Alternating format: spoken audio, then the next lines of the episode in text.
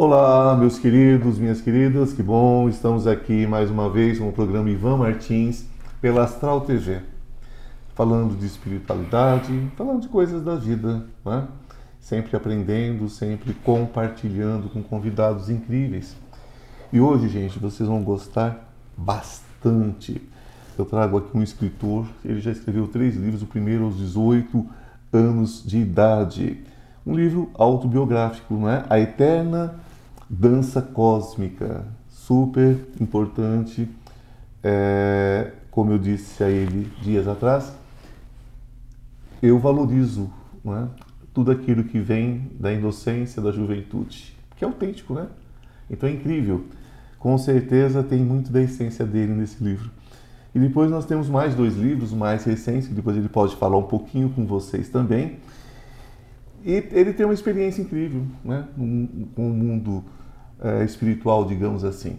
Um praticante de yoga, né? Raja Yoga, é, passou várias temporadas, ainda passa várias temporadas na Índia, e ele é imersivo dentro dessa cultura milenar.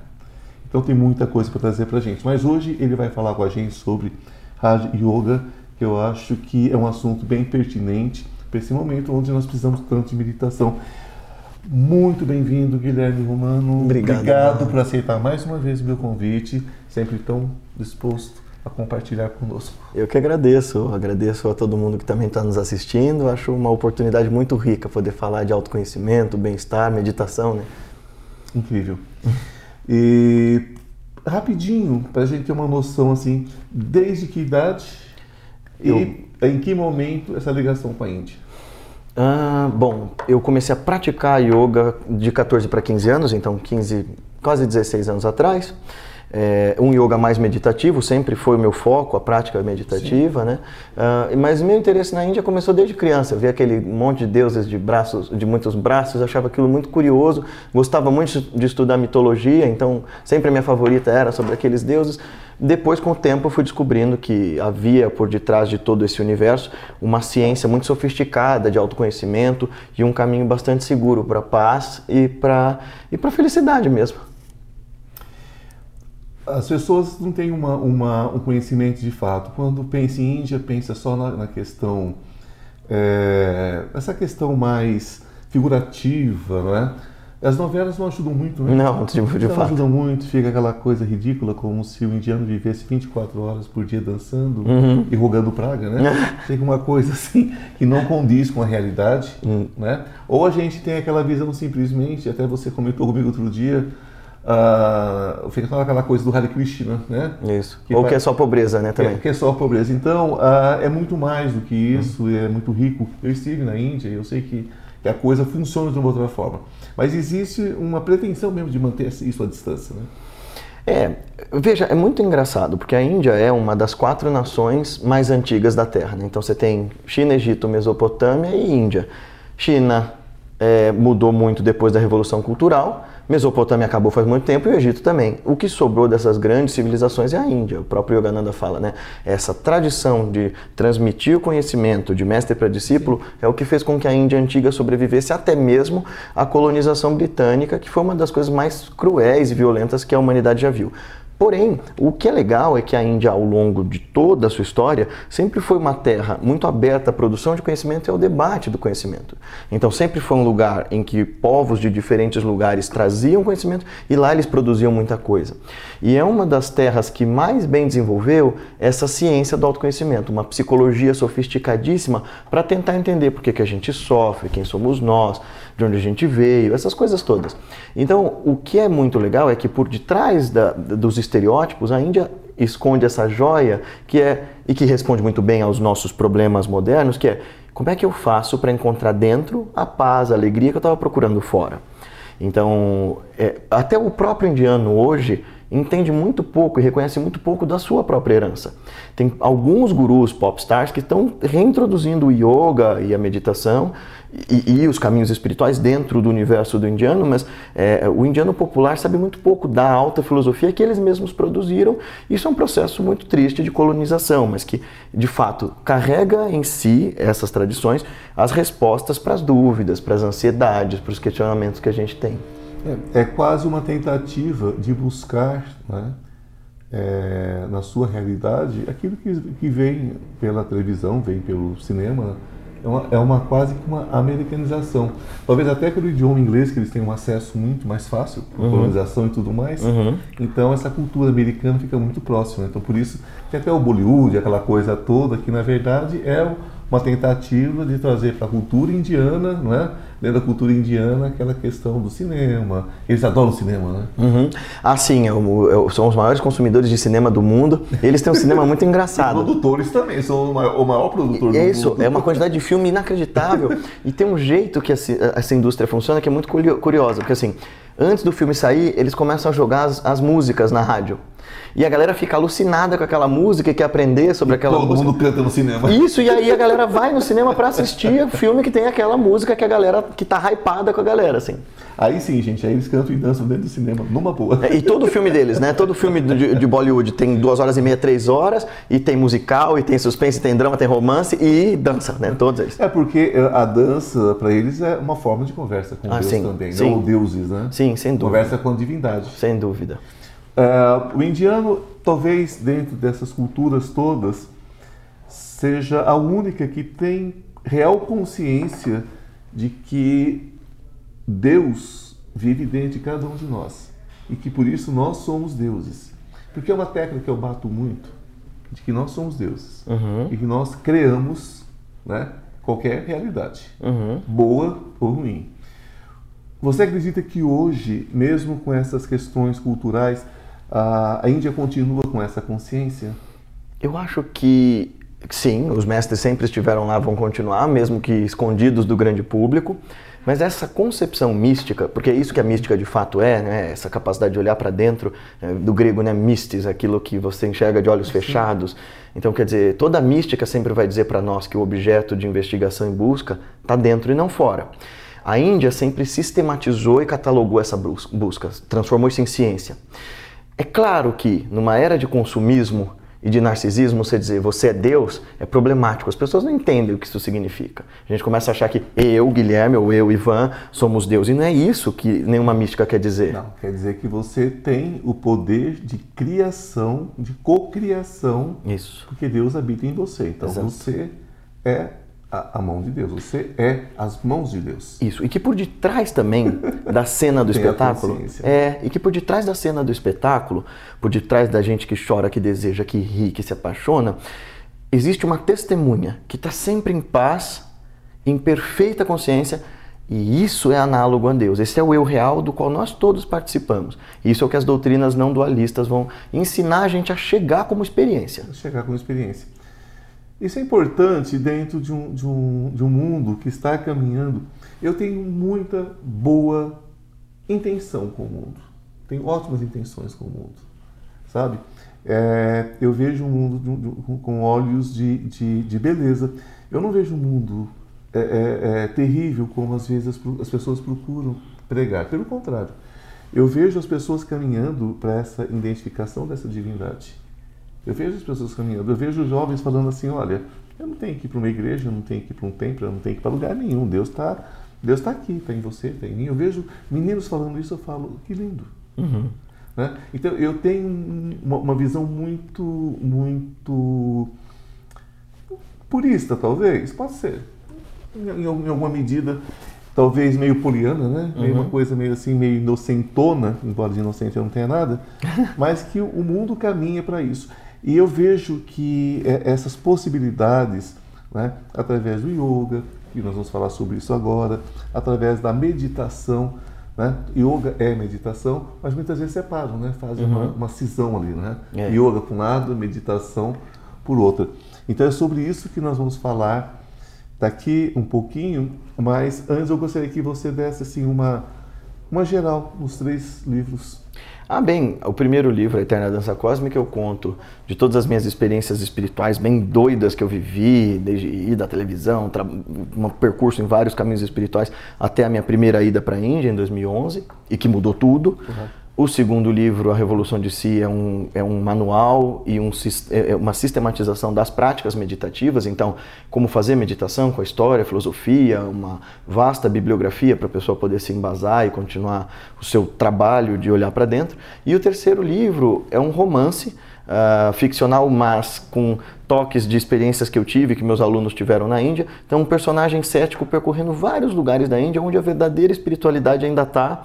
E o que, que, você vai encontrar por lá? Desde como que são esses gurus caricatos e não verdadeiros, até os verdadeiros mestres, como eles são, os lugares onde eles viveram. E aí você, pelos olhos desse personagem, vai viajar pela Índia junto com ele. Tem muitos desses é, é, caricatos que que saem pelo mundo, né? Pô. Saem pelo mundo e trazendo a, a, a, as boas novas, né? é, as boas novas, é, é, que de boas novas não tem nada. É. É engraçado porque a Índia tem essa questão do avatar, né? Esse conceito de que quando a humanidade precisa, Deus encarna para protegê-la e reensinar o caminho. Então, por exemplo, quando chegaram lá dizendo, ó, oh, nós somos cristãos, somos mensageiros do, do, do, de Deus vivo, os indianos olharam e falaram, tudo bem, bota ele nessa lista aqui ó, de outros 50 nomes que a gente tem. Mas agora, com essa coisa do hiperconsumismo, toda semana aparece um novo avatar, um novo Deus. Olha só, eu sou Deus, eu sou. E geralmente essas pessoas são charlatães do pior tipo. Do, do pior tipo, é. Porque porque tenta separar na verdade, né? Quando eu digo que eu tenho a verdade, eu sou um grande mentiroso. Ah, oh. Porque a verdade, ela só funciona se ela fizer sentido para cada um, né? Uhum. Então, a minha verdade faz sentido para mim, a sua faz sentido para você. Talvez a nossa verdade faça sentido um para o outro, mas não quer dizer que vai fazer sentido para o câmera ou para qualquer outra pessoa. É. Né? Então, dentro dessa concepção, acho que a gente precisa ver o que é verdade. Verdade. Ela é relativa. Exato. Né? Pelo menos não é verdade absoluta, porque ela não existe para nós. Mas a, a, verdade que existe para nós, que é a relativa, essa não tem como ser absoluta. Exato. Eu acho que essa que é a mudança. É, Krishnamurti fala isso, né? Que a verdade é uma terra sem caminho. Quer dizer, você nunca vai poder explicá-la para alguém. Quando você de fato encontrar a verdade, significa que ela é a realidade que se expressa do seu coração para você e não para mais ninguém. Não mais ninguém. É uma história muito legal que ele conta que é. Essa historinha vai ficar para daqui a pouquinho que nós temos que tem um pequeno intervalo, tem um recadinho para vocês, mas não saiam daí, gente, porque agora é que o papo vai esquentar. Até agora. Estou com uma novidade muito legal para vocês. Você sabia que o tarô pode mudar a sua vida? E muda. Nós temos uma lâmina muito especial entre os 22 arcanos maiores que fala sobre essa questão de cair e subir, não é? Que todos nós temos quedas na vida. O importante é saber como subir rapidamente.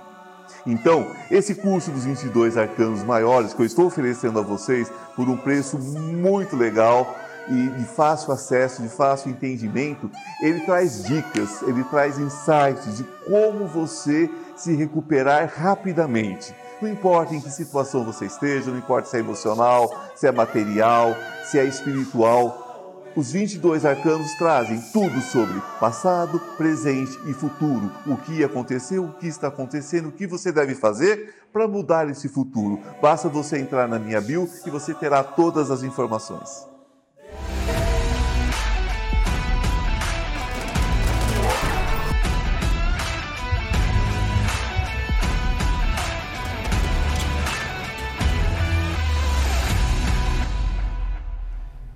Olá, estamos de volta, batendo esse papinho gostoso com Guilherme Romano. Gente, ele ia falar algo que nós deixamos né, para o segundo bloco. E aí? A história do Krishnamurti sobre a verdade, né? Sobre a verdade Sim. ser uma terra sem caminho, que diz que o diabo e um amigo dele estavam andando na rua e um cara que andava à frente encontrou um negócio bonito, Sim. brilhante à frente, ele catou e o amigo do diabo pergunta: "O que, que será que é aquilo?" Aí o diabo fala: "Ah, é um pedaço da verdade." E aí o amigo do diabo diz: então isso é um mau negócio para você, né? Um ser humano ter um pedaço da verdade. Ele diz: imagina, cara, eu vou deixar ele organizar aquilo e vai ser ótimo. Quer dizer, quando a gente tem um pedacinho da verdade e acha que tem na totalidade, a gente faz mais confusão, causa mais caos do que auxilia o mundo. Esse é o trabalho da meditação, né? limpar essa poluição interna, deixar a gente achar dentro de nós esse luminoso espaço de tranquilidade, onde a gente consegue se estabelecer num estado de equilíbrio que é o nosso estado natural. Essa é a grande questão, né? É, quem quem acha que sabe fala sempre alto, né? Ah, sim. Quem tem certeza que sabe grita e agride, né? Agora, quem realmente sabe se cala, né? É, é engraçado, porque isso está nos gregos, isso está nos chineses e está nos indianos. Os vedantinos na Índia e os, os taoístas na China têm uma frase que é quase igual, que diz assim, aquele que diz eu sei não sabe, mas aquele que diz não sei, este sim o sabe. Né? Então, quer dizer, sabe. É, é, se abrir, é, é, estar aberto à possibilidade do aprendizado é dizer eu ainda não sei. É, cuidado com, com, quem traz a verdade absoluta, com quem traz um livro e te esfrega ele, né? um livro sagrado e diz assim, ah, está aqui, pode ter certeza que ele escolheu dentre tantas frases aquela que diz respeito a ele. Né? Uhum. Ah, sim, né? sim, sim. É por isso que a, a, fechada, né? Fechado, um livro sagrado é só um livro, mas aberto ele pode ser o que aquele que o lê quiser que ele seja. Exatamente, exatamente. E sempre de uma forma muito, muito violenta. Exato. Ah, você falou sobre a questão da, da, da Índia sobre a colonização inglesa. Uhum. Muitas pessoas falam assim: ah, por que, que nós fomos colonizados por portugueses? Obrigado, Portugal, por ter colonizado o Brasil. Obrigado, porque Deus me livre. É. O que foi uma colonização inglesa? Uh, ou belga. Uhum, exato, nossa, no Congo, é verdade. no Congo, ou belga, porque né, foi uma coisa assim horrenda. Pessoas que, que, que, que tinham uma finesse nos tratos, né? Que tinham uma finesse nos tratos, mas quando iam para a questão da colonização eram horríveis, né? É uma coisa que a gente conversou numa outra vez que estivemos juntos, né? Sim. Que é, no fim das contas toda pessoa que quer demonstrar muito externamente é, savoir-faire, né? A Sim. educação, polidez, moralismo, no fundo é um monstro, né? É, é um monstro. É, é, como é que a gente faz para que haja coerência para que eu seja dentro aquilo também que eu expresso fora e o que eu sou fora também sou o que sou dentro, né? É. E é isso que a meditação faz por nós, Ivan, é você conciliar as suas partes e perceber que não há partes, você é uma inteireza. Quando você se fragmenta em um monte de desejos, em um monte de departamentos, essa fragmentação gera sofrimento. Meu mestre costuma dizer assim, que onde quer que a atenção e a intenção estiverem divididas, haverá sofrimento. Então, essa fragmentação da atenção e da intenção é que nos torna pessoas desvairadas, descontroladas, mesquinhas. inconscientes, mesquinhas, gananciosas. Ansiosas porque o mundo vira tudo sobre mim, né? Uhum. É sobre mim, sempre isso, sobre mim. Isso. O outro é o meu objeto de desejo é ou é meu adversário? É o diabo, né? O é. outro é o diabo, o é. outro é o mal, o é. outro é o, o outro é o que me afasta do meu, do meu desejo, Perfeito. da minha libido, de Perfeito, tudo. Né? Perfeitamente. Né? E, e, a ideia do Sartre, né? Ah, o inferno são os outros. Não, o inferno somos nós. A gente é que coloca o outro afastado de nós como um problema. Então, aí a gente começa a viver na ganância pela aprovação do outro, pela reciprocidade do outro uh, e pelo domínio do outro, quando na verdade o único adversário está interno. Né? A ideia da palavra diabo, diabo é isso, né? Diabolos é aquele que divide, que separa. Exatamente. Separa. Uh na verdade, o, o, o, que se fala sobre o inferno é uma criação completamente cristã. Uhum. Né? Existe em outras culturas, existe a figura do mal em outras culturas, mesmo entre o, os hindus tem essa, uhum. essa é, hindus ou indianos? O que, que, que, fica mais correto? Quem nasce na Índia é indiano, quem pratica o hinduísmo é hindu. Então ele pode ser indiano e hindu. É, ele pode ser indiano e muçulmano, Gente, indiano e cristão. Ivan Martins é cultura. Né? Então nós deixamos esse, esse toque. Fica a dica. Né? Então, gente, é, isso dentro da, da, da própria cultura né, do hindu tem essa questão do mal, tem a presença do uhum. mal, mas não como um mal absoluto, mas como uma das facetas né, do homem.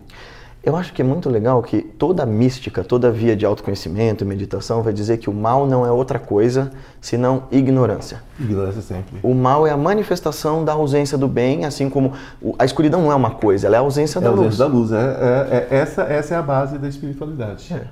Então, onde é que a gente aplica essa luz, é, a gente vai começar a dissipar esse mal em nós.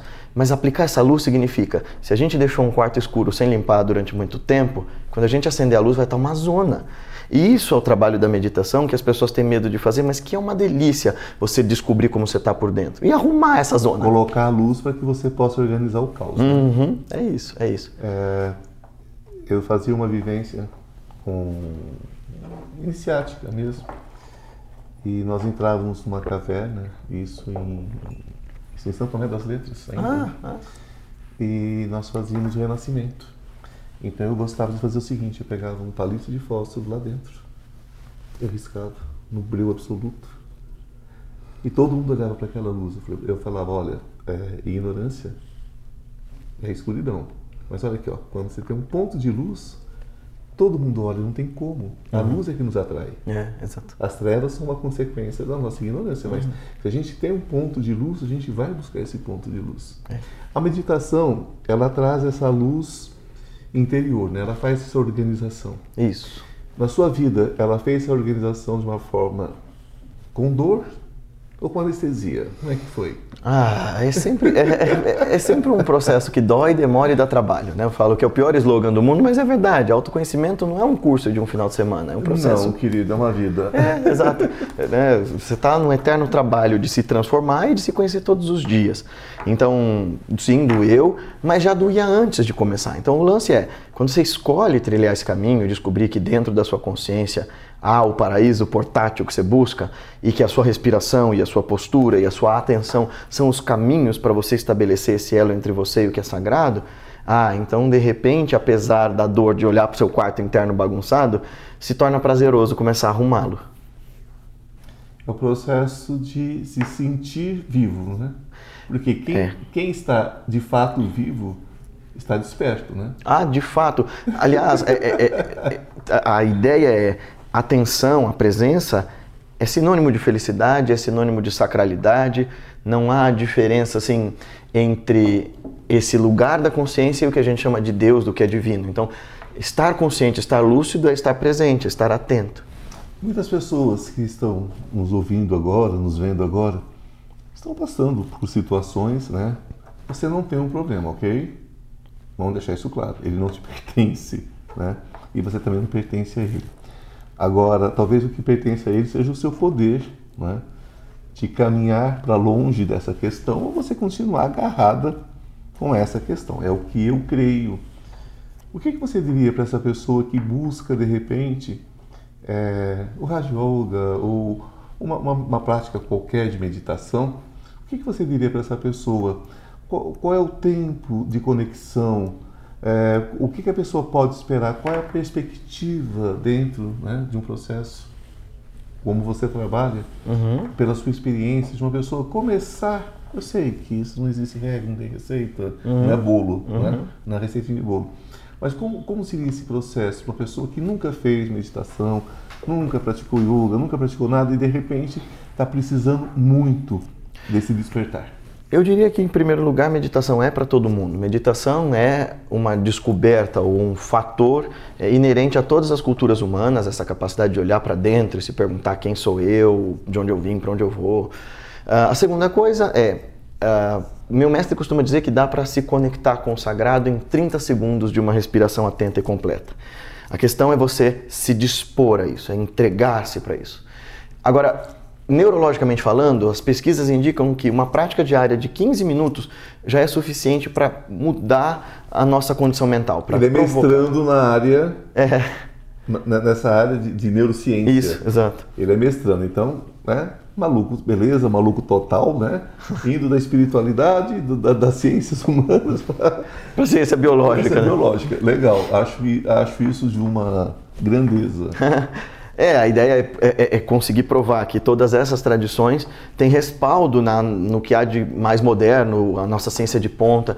Então, uma prática de 15 minutos todos os dias é, é o suficiente para a gente operar esses processos de neuroplasticidade, neurogênese, ou seja, né, de criar novos caminhos neuronais para obter novas formas de olhar para a realidade, de olhar para si mesmo. Né?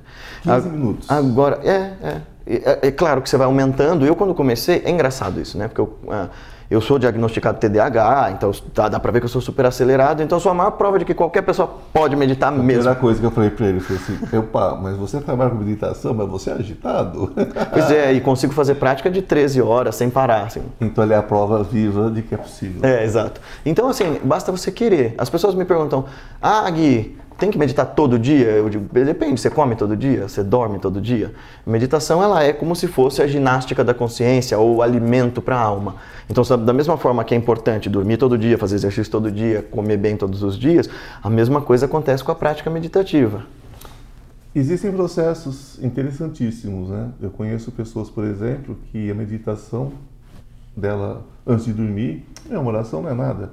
É de repente pensar naquela pessoa em quem ela tem um interesse mais uhum. íntimo, alguma coisa, uhum. e dorme em lindos sonhos pensando naquilo. É uma meditação também. É, é uma conexão também.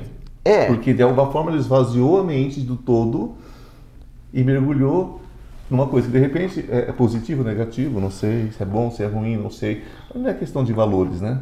É uma questão de lugar onde você se coloca, não é? É, William James, aquele famoso psicólogo inglês que gostava muito dos caminhos indianos de meditação, dizia que aí onde você coloca a sua atenção está a sua realidade.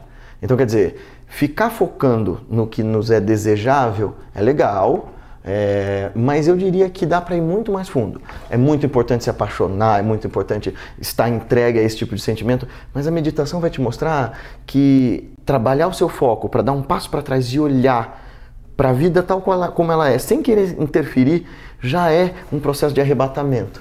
Mas quando, quando eu coloco isso para você, foi um comentário, foi um depoimento de um aluno uhum. um curso há muito tempo atrás. Uhum. Isso ficou na minha cabeça porque o sagrado é tão diverso quanto a própria diversidade. Ah, sim, sem dúvida. Mas a questão é, é, é, a questão só é a gente tomar cuidado. Por exemplo, nesse caso, se está fazendo bem para ele, ótimo. Ótimo. O problema é que uma hora ele vai projetar tanto esse desejo de a minha felicidade está naquela pessoa que eu e desejo. Só isso. É, ou que a pessoa pode eventualmente não ser aquilo que ele esperava, ou que a pessoa. E nunca né? é, porque o outro, o outro nunca, nunca, nunca será um reflexo. Definitivamente. Não tem como. Definitivamente e deixe suas redes sociais, de repente as pessoas estão querendo entrar em contato com você agora, claro, saber claro. como que funciona esse trabalho. Claro, para saber mais sobre cursos, os trabalhos meditativos, Sim. as viagens e tudo mais, é só procurar Guilherme Romano no YouTube ou no Instagram. Querido Guilherme Romano, obrigado, muito obrigado. Obrigado a vocês, né? É sobre isso, é sobre o crescimento da mente, é sobre permitir que coisas novas né, venham fazer parte desse seu acervo. Que a luz esteja com vocês, namastê, o Deus que habita em mim, saúde o Deus que habita em você. Um beijo no coração, até semana que vem.